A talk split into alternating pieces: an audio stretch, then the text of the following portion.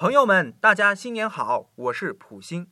春节俗称过年，起源于舜帝时期，之后的各个朝代的历法和具体的月份都不相同。直到汉武帝太初元年，即公元前一百零四年，把农历的正月定为岁首，正月初一就是新年的第一天。这样呢，一直沿用到现在。换句话说，这两千年来，我们每个人都有超过一百位的先祖们和我们一样，会在正月里阖家团圆过大年。两千多年了，人变了，物变了，但人性没变，人的需求也没变，同样是在追求幸福，想把过年般的欢乐永驻人间。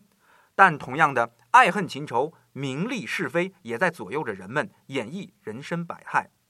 中国人讲历史的循环，正如佛家的轮回。听到这里，您在新的一年里有什么打算呢？您可以留言，我们一起来探讨。